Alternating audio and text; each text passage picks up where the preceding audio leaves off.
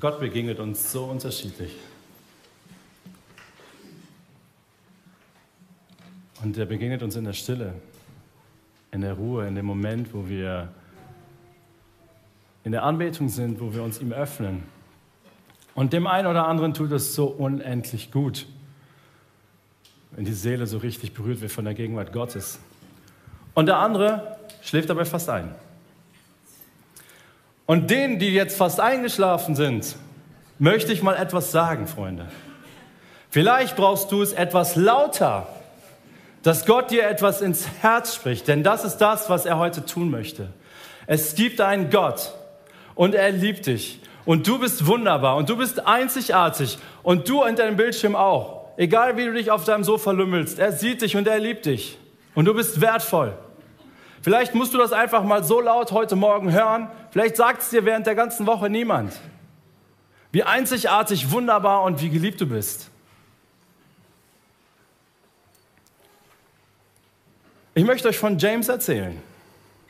Und zwar ist James kein englischer Butler, sondern James ist ein, ist ein Star meiner Kindheit. Ich weiß nicht, welche Stars du so hast, ob es irgendwelche Fußballer sind, ob es irgendwelche Influencer, Instagrammer sind, ob es deine Mutter ist, ob, ich weiß nicht, wer so dein Star ist, wo du denkst, boah, wenn ich dieser Person mal begegnen könnte, wow, das wäre der absolute Hammer. Ich wüsste gar nicht, was ich sagen sollte. Vielleicht ist es ein Rockstar, vielleicht ist es Bon Jovi. Ich weiß nicht, wen du so liebst, wer so dein Herz so richtig zum Bubbern bringt und sagt, wow, wenn ich, also Wahnsinn, das wäre so krass. Weißt nicht, wer das so bei dir ist? Bei mir war es James. Ich war fünf. Ja, also ich hatte noch nicht so wirklich viel Ahnung und meine Welt war noch relativ klein. Aber ich habe auf einmal gehört von meinem Papa, James kommt aus Amerika. Und ich, also mein Papa, ich werde mit ihm rumreisen und er wird Vorträge halten. Das ist für so einen fünfjährigen Jungen erstmal nicht interessant. Das Schlimme war, Papa ist weg. Aber dann habe ich gehört, wer eigentlich James ist. Und auf einmal war das richtig aufregend und ich war wirklich traurig, dass ich ihm nie ganz, ganz, ganz persönlich begegnen konnte. Ich habe irgendwann ein Foto von ihm bekommen, wo er wirklich für mich, für den Timmy, eine Widmung geschrieben hat. Das ist echt, das ist echt was ganz Wertvolles für mich damals gewesen. James. James hat auch einen Nachnamen. Vielleicht wissen dann einige, wen ich meinen könnte. Der ist Irvin. James Irvin. Er hatte seinen ganz, ganz richtig, richtig, richtig großen Auftritt 1971. Äh, da war ich noch lange nicht geboren, aber da hatte er seinen richtig großen Auftritt. Und ich zeige euch jetzt mal ein Teamfoto von James. Und zwar ist James der auf der rechten Seite das ist James Irwin, ein Apollo-Astronaut, Apollo 15-Astronaut. So ein richtig echter. Und wenn jemand irgendwie Zweifel hat, ob die Amis wirklich auf dem Mond sind, also ich weiß es ganz sicher, weil ich kenne James. Also eigentlich kennt ihn mein Papa, aber ähm, ich war so aufgeregt, ich fand das so faszinierend. Ein echter Apollo-Astronaut kommt zu uns. Verrückt, Wahnsinn, mega aufregend. Und ich habe mir seine Vorträge immer und immer wieder reingezogen. Und für mich war das so etwas Begeisterndes, diesem, also einfach nur zu wissen, boah, ich war mit meinem Papa unterwegs, das war etwas ganz Besonderes. Und James hat ein bisschen davon erzählt, was er erlebt hat. Und wie er trainiert hat. Wie er sich wirklich, er war Kampfpilot und die ganze Crew, das sind ja wirklich, das sind ja Supergenies. Also wer da zum Mond fliegen darf, der muss ja eigentlich gefühlt alles können. Der muss super fit sein, der muss fliegen können, der muss physikalisch drauf sein, der muss die ganzen Experimente, die der machen müssen, der muss ja, der muss ja einfach wahnsinnig viel wissen, wahnsinnig viel können, dabei auch noch super fit sein. Und er hat ein bisschen erzählt, wie krass das ist, diese ganze Vorbereitung, wie sie sich physisch darauf vorbereiten müssen, wie sie sich mental darauf vorbereiten müssen, in so eine mega enge Kapsel und dann mit so einem riesen Feuerball unterm Hintern dann in den Himmel geschossen zu werden. Wie das anstrengend ist, da stundenlang in dieser Kapsel zu sitzen und auf den Countdown zu warten. Und ich weiß nicht, ob ihr mal so einen Start gesehen habt, das geht ja über Stunden, so ein Countdown. Und manchmal wird ja kurz vorher noch abgebrochen, weil noch irgendwie jemand denkt, ey, ich muss dieses Kabel noch mal kontrollieren oder lass uns mal nachgucken, ob das Computersystem auch wirklich funktioniert. mega Anspannung und all das musst du ein Apollo-Astronaut total aushalten. Ich fand das so spannend, so aufregend. Und dann kommt irgendwann der Moment, wo der Hintern anfängt zu vibrieren, wo du mit diesen drei Männern in einer Kapsel sitzt und auf einmal fängt die Rakete an zu erzittern. Und ihr seht hier den Start von Apollo 15, wie auf einmal diese Rakete anfängt, diese ganze Kraft, die da drin steht, zu entfalten und die Rakete startet. Offensichtlich ist alles gut gegangen, weil James ist irgendwann wiedergekommen. Also deswegen, die Rakete ist wirklich gestartet, hochgegangen. Und was das für ein Gefühl ist. Ich habe diesen Vortrag bestimmt 15, 20 Mal gehört, weil ich das so spannend finde. Einfach da abgeschossen zu werden, hochzufliegen, diese ganze Kraft, die Schwerkraft zu überwinden, aus der Atmosphäre rauszuschießen und dann in den Gleitflug zu kommen und sich dann auf den Weg Richtung Mond zu machen. Was für ein Gefühl, einer der Auserwählten zu sein, einer derjenigen zu sein, der es geschafft hat, in dieser Kapsel da oben, ganz, ganz oben sind die da, ne? also das andere ist alles Treibstoff, das andere ist pure Energie ähm, und die sitzen da oben zu dritt und werden hochgeschossen und er hat es geschafft. Und als sie oben auf dem Mond gelandet sind, das ist ja auch ein Wahnsinnsprozedere, was da alles funktionieren muss, damit man am Mond ankommt, dass man an dem Ort ankommt, den man auch berechnet hat. Das ist James Irwin. Dieses Foto habe ich mit persönlicher Signatur. Also, und das ist das Mondauto, mit dem er da auf dem Mond unterwegs war. Und er beschreibt, was das für ein Gefühl ist, aus dieser Kapsel auszusteigen und diesen Schritt in die Schwerelosigkeit zu machen und seinen Fuß, von dem wirklich nur eine Handvoll Menschen vorher ihren Fuß draufgesetzt haben, seinen Fuß auf den Mond zu setzen.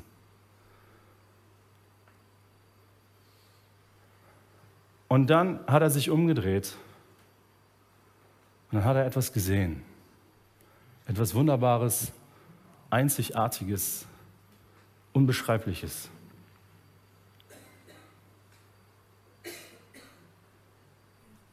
der durfte das mit seinen eigenen Augen sehen.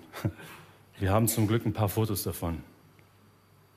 Wie unbeschreiblich ist das, wenn du dich umdrehst und auf einmal siehst du diese Erde aus einer völlig neuen Perspektive. Und ich vermute mal, dass James in dieser Situation nicht über, über Fußballergebnisse nachgedacht hat, ich vermute auch mal, dass er nicht über seinen Kontostand nachgedacht hat. Ich vermute mal auch nicht, dass er überlegt hat, hey, schaffen es die Handwerker rechtzeitig zu mir nach Hause, damit sie die Heizung für den Winter festmachen können. Alles das, all diese Gedanken, noch nicht mal, hey, wo ist eigentlich Krieg? Wo ist Ungerechtigkeit auf dieser Erde? All die Nachrichten, das ist auf einmal weg. Was du auf einmal erkennst in so einer Situation, wenn du die Erde aus einer solchen Perspektive siehst, ist, wie wunderschön diese Erde eigentlich ist. Wie einzigartig dieser Planet ist, dass da überhaupt Leben sein kann. Dass es einen Gott gibt, der ein Wort spricht und diese Erde entsteht. Diese Majestät, diese Erhabenheit, diese unfassbare Schönheit, aber auch diese physikalische Unfassbarkeiten, die mit der Erde verbunden sind. Dass die Erde genau den richtigen Abstand zur Sonne hat, dass sie den richtigen Abstand innerhalb des, der, des Sonnensystems hat, in der Milchstraße, dass wir nicht ganz in der Mitte sind, sondern etwas außerhalb sind, dass wir einen Neigungswinkel haben, der übrigens durch den Mond gestützt wird, damit die Erde nicht ins Trudeln kommt, dass dieser Neigungswinkel perfekt passt bei 23,5 Grad dass es ein bisschen abweichend schon gar kein Leben mehr geben würde, dass wir eine Atmosphäre haben, dass wir eine Ozonschicht haben, die uns vor gefährlichen Strahlungen aus dem Weltall schützt. Und das sind nur ein paar Kleinigkeiten. Und dann siehst du diese Erde. Und er hat das so krass beschrieben, wie einfach eine Erhabenheit auf einmal in dein Denken reinkommt, wie alle deine, ich sage es jetzt mal ganz bewusst provokant, all deine kleinen Problemchen auf einmal völlig egal sind wie die Probleme dieser Welt auf einmal völlig nicht existent zu sein erscheinen, weil du auf einmal das Ganze in einem völlig anderen Kontext sehen kannst.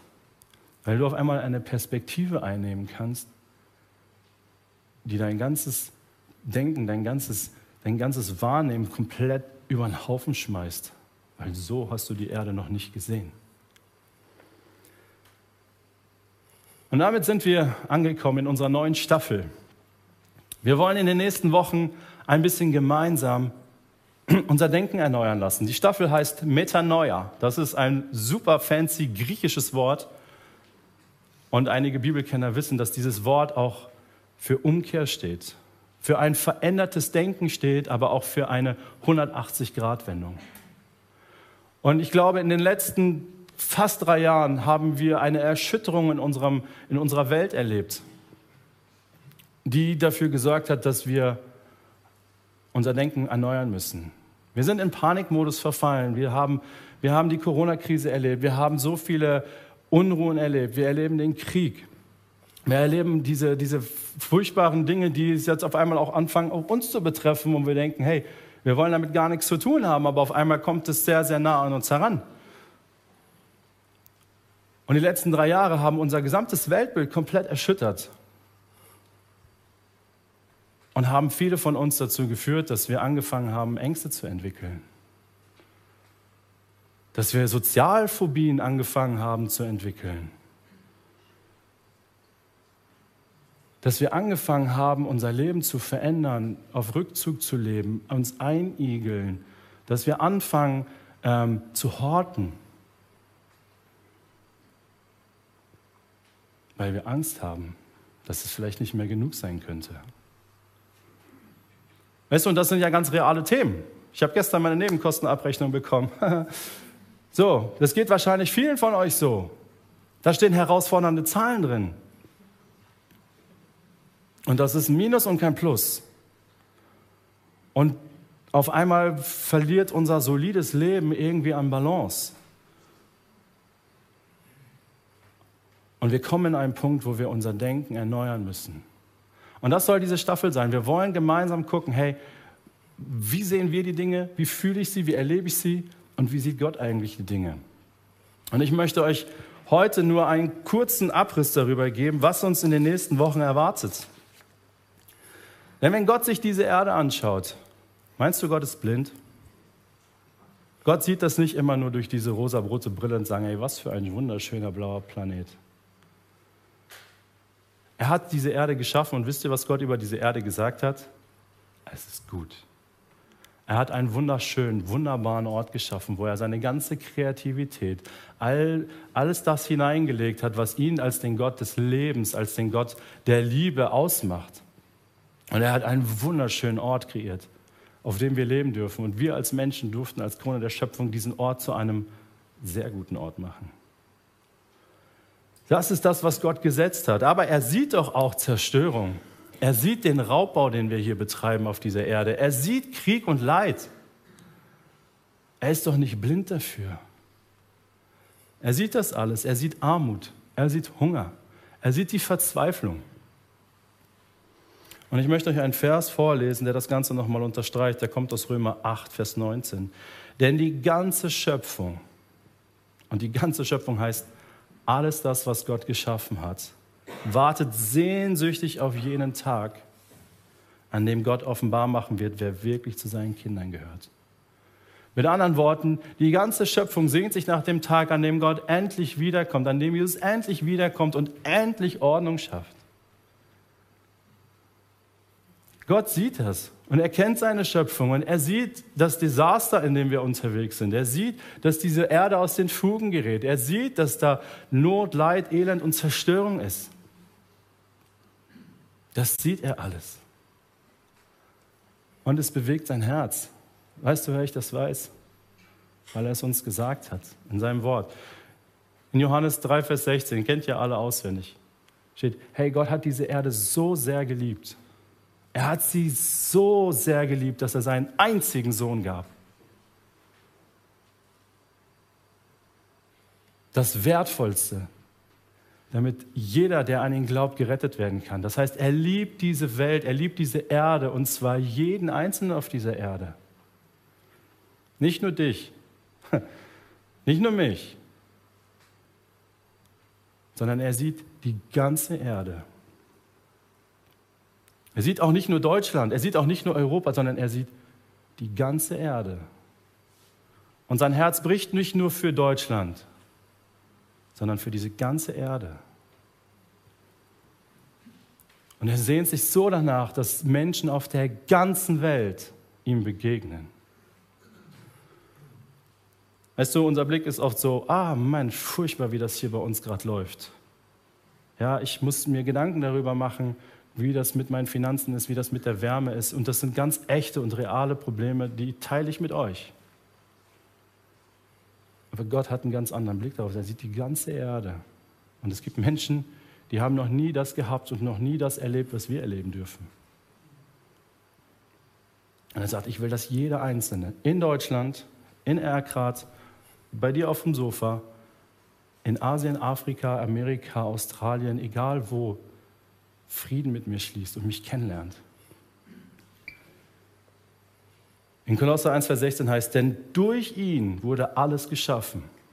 Er hat es geschaffen und die Erde, Freunde, ist nur ein winzig kleiner Ball in diesem unfassbar gigantischen Universum. Und trotzdem ist es der schönste Ort, wo Gott all seine Liebe und seine Kreativität hingelegt hat, hineingelegt hat. Was im Himmel und auf der Erde ist, das Sichtbare und das Unsichtbare, Könige und Herrscher, Mächte und Gewalten, alles das hat er geschaffen. Das ganze Universum, also das ganze Universum, diese unvorstellbare Größe, wurde durch ihn geschaffen und hat ihn zum Ziel. Er ist das Ziel von allem. Und er sieht diese Erde, er sieht diese Welt und er sieht alles, was auf ihr passiert. Und er schickt seinen Sohn, damit alle, die an ihn glauben, gerettet werden, weil alles hat nur in ihm einen Sinn und in ihm ein Ziel. Weißt du, der Sinn des Lebens ist nicht das warme Wohnzimmer, ist auch nicht ein volles Konto, das ist nicht der Sinn und das Ziel des Lebens. Und ja, Gott sieht das alles. Und er ist auf unserer Seite. Und er liebt uns über alles. Und er möchte uns beschenken, aber sein Herz geht dahin, dass er sagt, jeder einzelne Mensch auf diesem wunderschönen Ball möchte ich, dass er mit mir versöhnt lebt. Das ist das, was so wirklich auf dem Herzen Gottes liegt. Versöhnt sein mit ihm.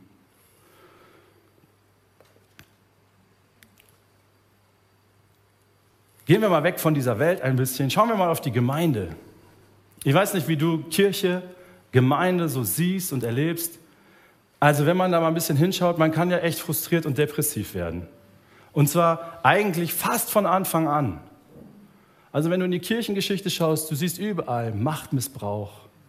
Du siehst ähm, Antisemitismus, du siehst die Kreuzzüge, die gestartet wurden, du siehst sexuellen Missbrauch, du siehst unterdrückte Frauen, ach, du siehst Drama, Drama, Drama, Drama, Ungerechtigkeit nach Ungerechtigkeit und alles aus der Kirche heraus, in den Gemeinden, überall, wo du hinschaust und Menschen sagen, hey, das machen wir alles im Namen Gottes.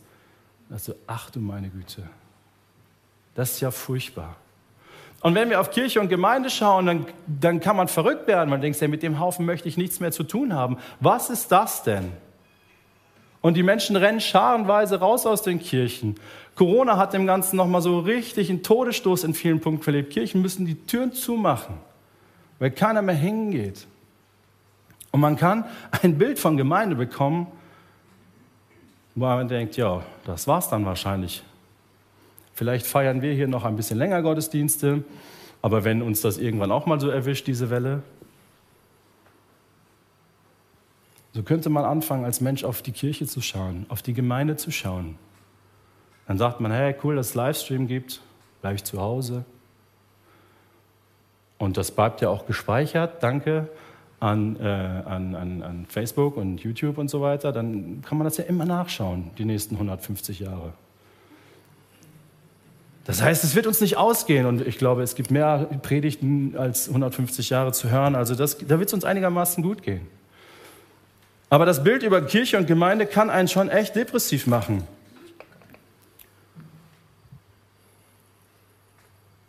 Aber das ist das, was wir Menschen oft empfinden. Das ist das, was uns als Menschen wütend macht. Wie kann jemand im Namen Gottes so sehr daneben greifen? Ja, so sind wir Menschen. So bin ich.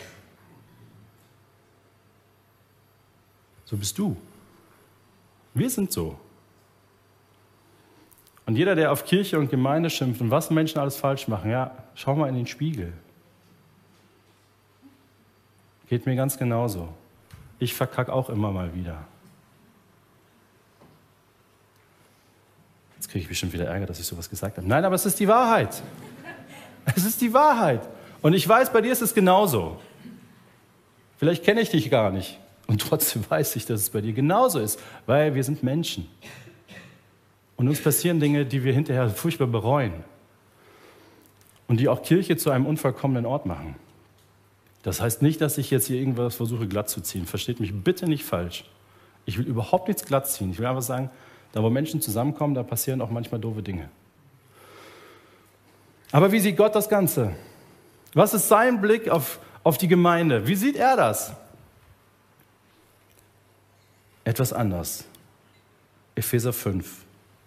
Jetzt gibt es erstmal einen Arschtritt für Männer. Und ihr Ehemänner, liebt eure Frauen mit derselben Liebe.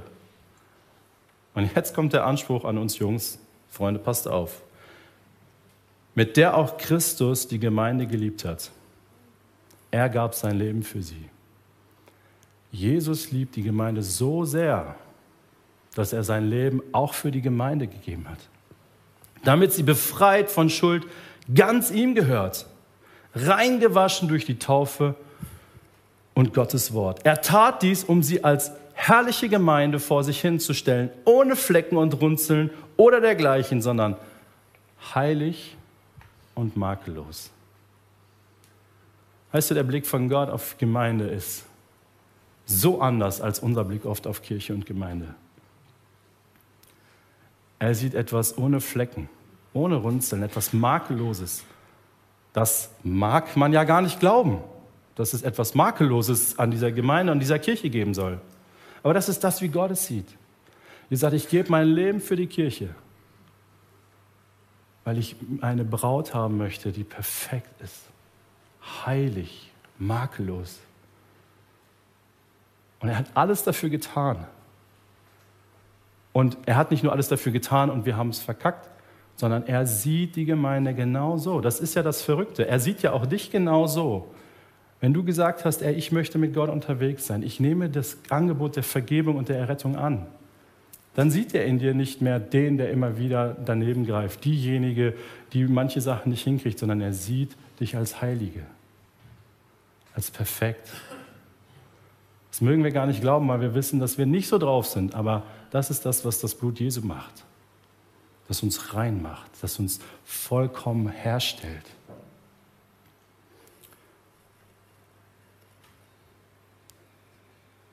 Matthäus 16.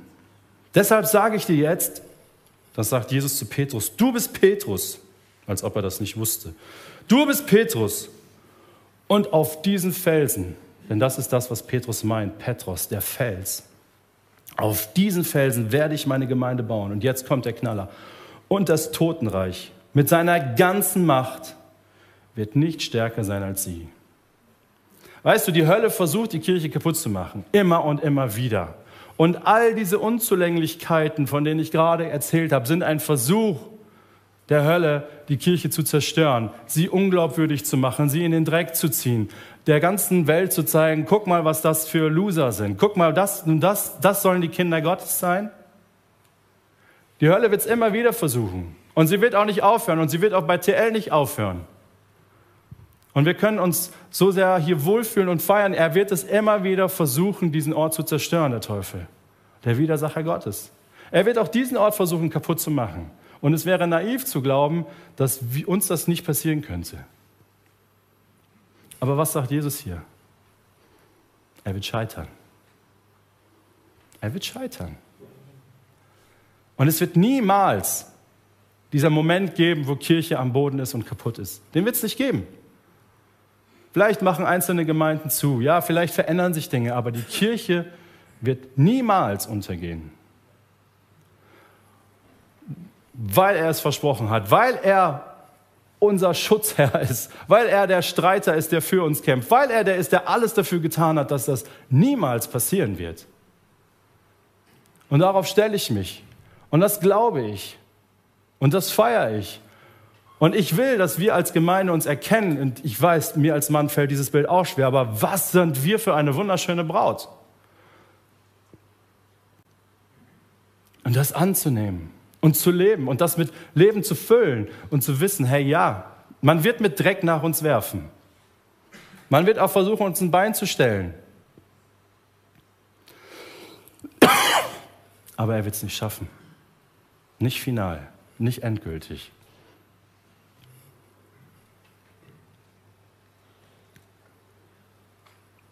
Und wie sieht er dich? Weißt du, ich weiß nicht, wie so dein Gefühl ist. Ja, es gibt ja so taffe Leute, wo du denkst, ey, die haut nichts um. Die stehen da, die strahlen, die sehen super aus, fit, durchtrainiert, Kohle am Ende, tolles Auto, sagt, ey, Wahnsinn. Dann gibt es die anderen, wo du denkst, naja, gut, vielleicht gehöre ich auch zu denen. Aber es gibt, weißt du was? Ich selber habe noch keinen Menschen kennengelernt, mit dem ich mal ein bisschen ehrlich sprechen konnte,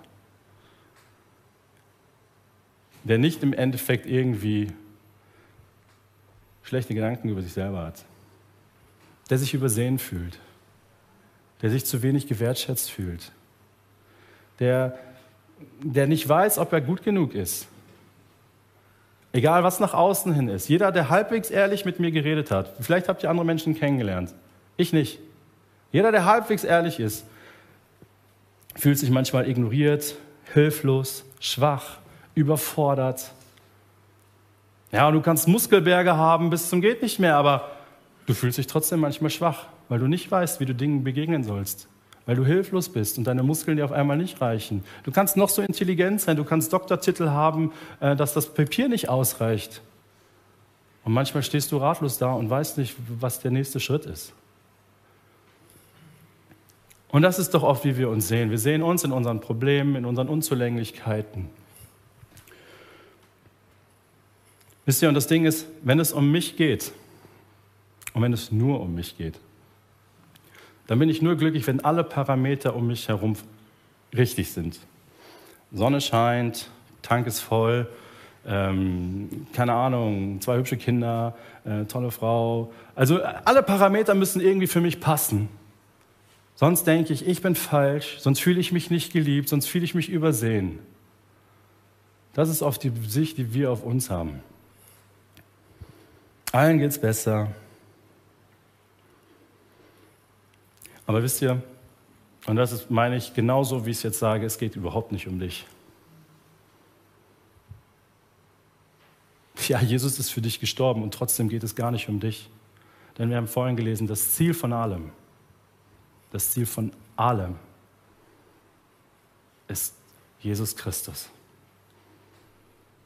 Weißt du, und auch dein Leben soll ihm Ehre machen. Das ist das Ziel.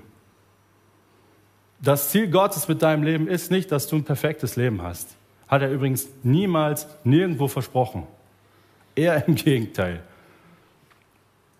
Aber das ist das, was wir fühlen. Und wir glauben manchmal, wir haben ein Recht dazu. Ja, als Deutsche haben wir ein Recht auf volle Gastanks. Wir haben ein Recht, haben wir nicht. Wir haben ein Recht auf Wohlstand. Wir haben ein Recht auf fortschreitende Entwicklung. Haben wir nicht. Haben wir nicht. Aber wir fühlen uns so. Und wir benehmen uns auch so, dass wir ein Recht darauf haben. Woher denn? Es geht nicht um uns. Es geht auch nicht um dich.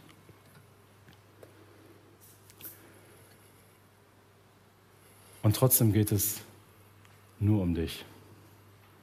Weißt du, das, was ich vorhin gesagt habe, mit aller Kraft und Lautstärke, ey, du bist so wertvoll und du bist so einzigartig, wunderbar und geliebt. Aber das bedeutet nicht, dass Gott alle deine Parameter nach deinen Wünschen auf grün stellt. Aber er hat dich berufen, er hat dich geschaffen, damit du jemand sein kannst, der selber gestaltet, der selber kreiert, weil wir in der Ebenbildlichkeit Gottes geschaffen sind. Das ist das, was Gott sieht. Gott sieht in dir als, als Mensch, als sein Kind jemanden, den er so sehr nach seinem Ebenbild geschaffen hat, dass er alles das, was er an Kreativität, alles das, was er an Liebe und Freundlichkeit hat, alles das in dich hineingegeben hat. Er sagt, ich will, dass du das lebst. Ich, ich will mich in dir wiedererkennen.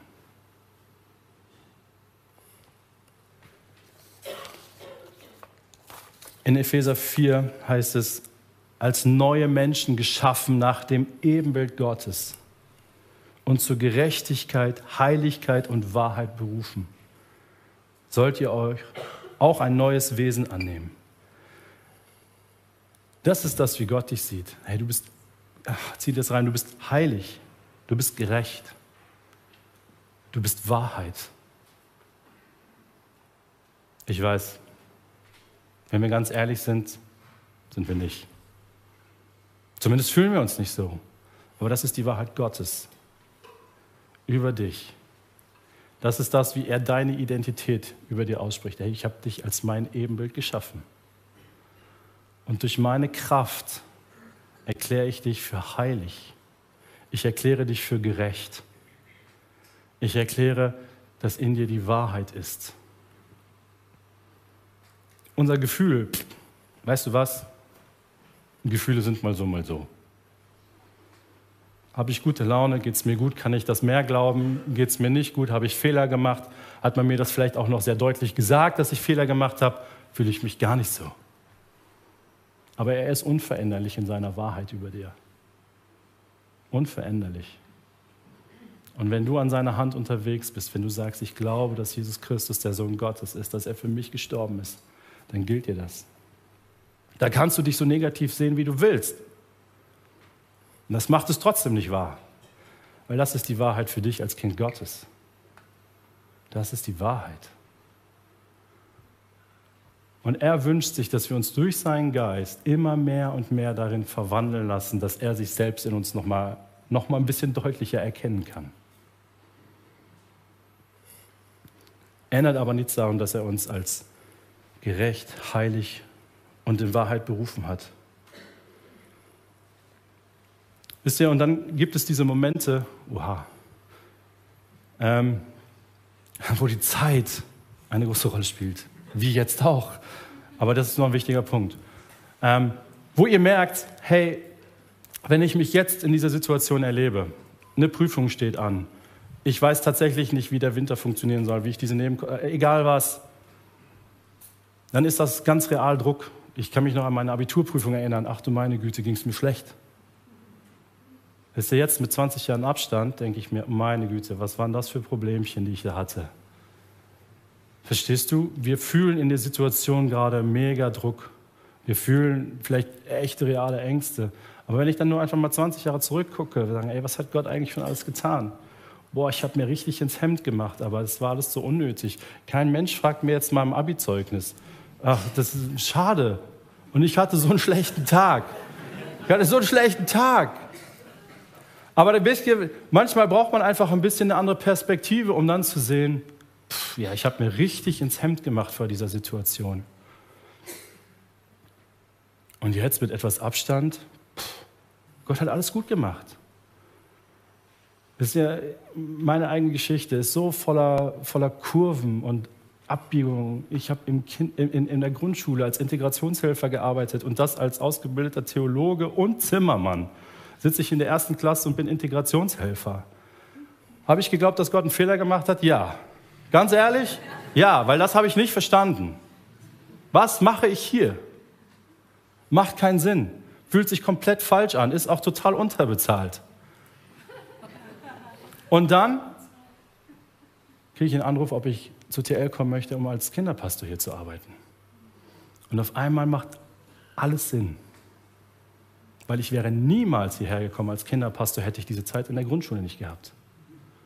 Niemals. Ich hätte mir das nicht zugetraut. Ich hätte Angst davor gehabt, weil ich dachte, mit Kindern, die kann man kaputt machen, dann mache ich was falsch. aber, aber durch diese Erfahrung habe ich gemerkt, hey, diese Kinderseele, boah, ich liebe das. Aber ich brauchte diese Erfahrung. Und ich habe geglaubt, Gott hat irgendwas verbockt. Und das ist das, was wir manchmal brauchen, einen anderen Blick. Und manchmal brauchen wir auch ein bisschen Zeit. Und wenn ich mich mal ganz rausnehme und in meine Familiengeschichte gucke, dann sehe ich mich auf einmal nochmal in einem ganz anderen Bild. Mein Urgroßvater war schon Prediger, so hieß das damals. Mein Opa hat dann äh, eine heftige Zeit gehabt in der Kriegszeit, hatte eine Zeit lang gar nichts mit Jesus zu tun, hat dann Metanoia erlebt, eine komplette Umkehr um 180 Grad. Mein Vater leitet eine Gemeinde, ist Preacher und ich darf das auch sein. Und auf einmal ist es völlig uninteressant. Wisst ihr, mein, mein Urgroßvater ist mit 27 schon gestorben.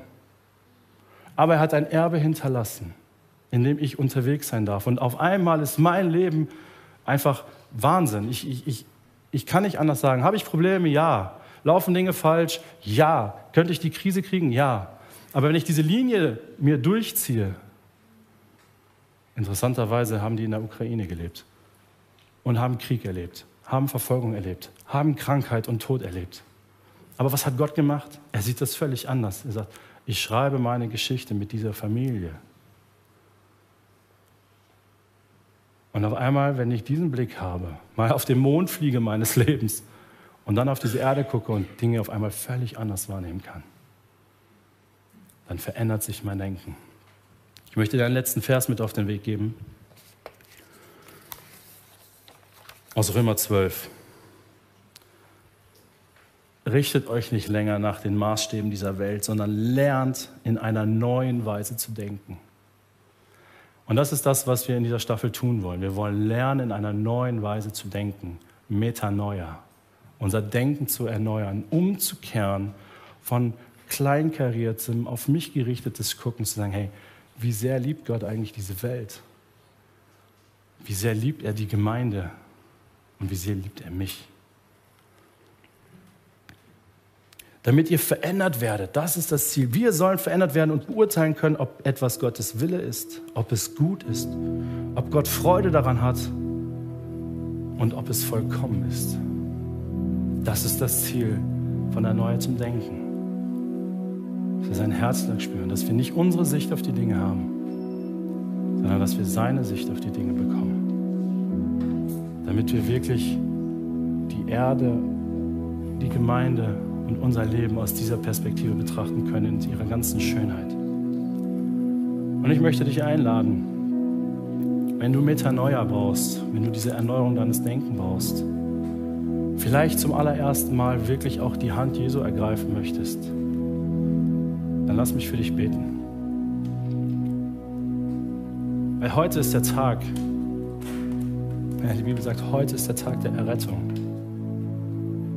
Manche müssen erst noch vom Tod ins Leben kommen und überhaupt sich erstmal Jesus zu wenden. Aber wir brauchen auch manchmal unser von Angst zerfressenes Leben sorgenvoll eine Wiederbelebung. Dass wir die Dinge aus Gottes Perspektive sehen können und nicht aus unserer kleinen Perspektive. Und wenn du das brauchst, dann lade ich dich ein, einfach dich vorzubereiten, jetzt vor Gott zu treten, sich ihm auszuliefern und zu sagen, ich brauche diese Erneuerung.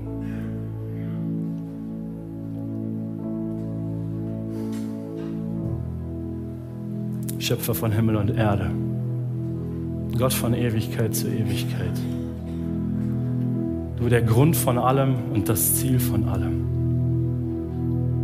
Du, der du bist, der du bist und der du sein wirst, der du sein wirst.